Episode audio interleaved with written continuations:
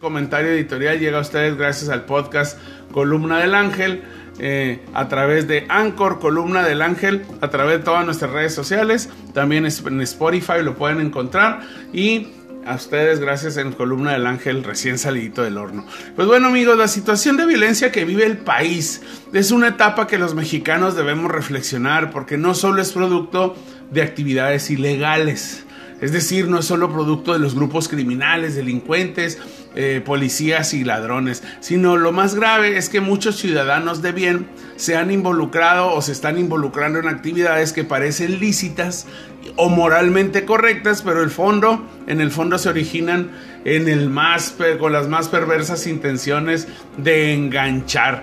Desde los niños y jóvenes que crecen en la cultura del narco, donde no solo el consumo de o tráfico o trasiego de drogas envuelve a todos por igual, sino que la cadena económica que rodea al mismo es donde muchos de los ciudadanos normalizan los delitos. Es decir, que muchas personas crecen desde, pues desde bebés en sus ciudades con esa cultura porque muchos parientes, conocidos, vecinos, proveedores, dueños de tiendas, profesor, todo el mundo está metido en esa cultura en menor o mayor grado y cuando ellos están en edad de reproducir esos, esos malos hábitos, pues ya se les hace que no es incorrecto. Extorsionar, cooptar, avisar o ser parte de la cultura de lo ilegal se vuelve un modo de vida que a lo largo de por lo menos 10 años se gesta una nueva generación de delincuentes formados de manera subliminal o de manera, eh, se puede decir, eh, oculta o encubierta,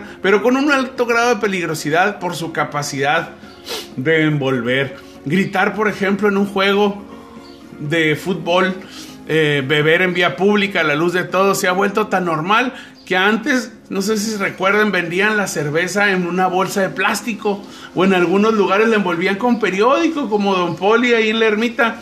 Y pues bueno, hoy es común transitar con el alcohol a la vista, ves a señoras con sus niños, con su, con galón de leche en una mano y un docesote en la otra y nadie les dice nada. Los bares ya no piden tener eh, vista al exterior oculta. Hoy se beben las banquetas ganándole terreno a los restaurantes familiares por los antros o los llamados videobares.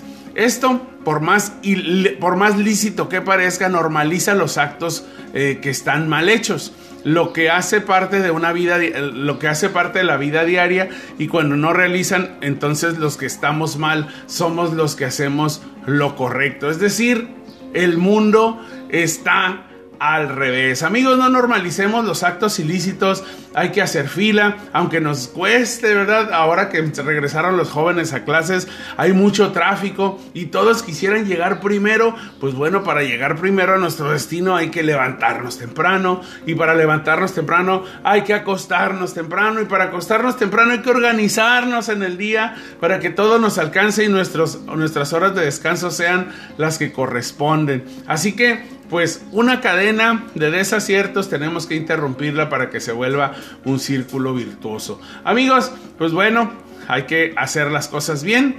como, ¿verdad? Con respeto y pues nada más eh, pensando en nuestro prójimo. Este es el comentario editorial del día de hoy. Espero hayan compartido algunos o todos o pocos puntos de vista, pero bueno, continuamos en columna del ángel. Muchas gracias.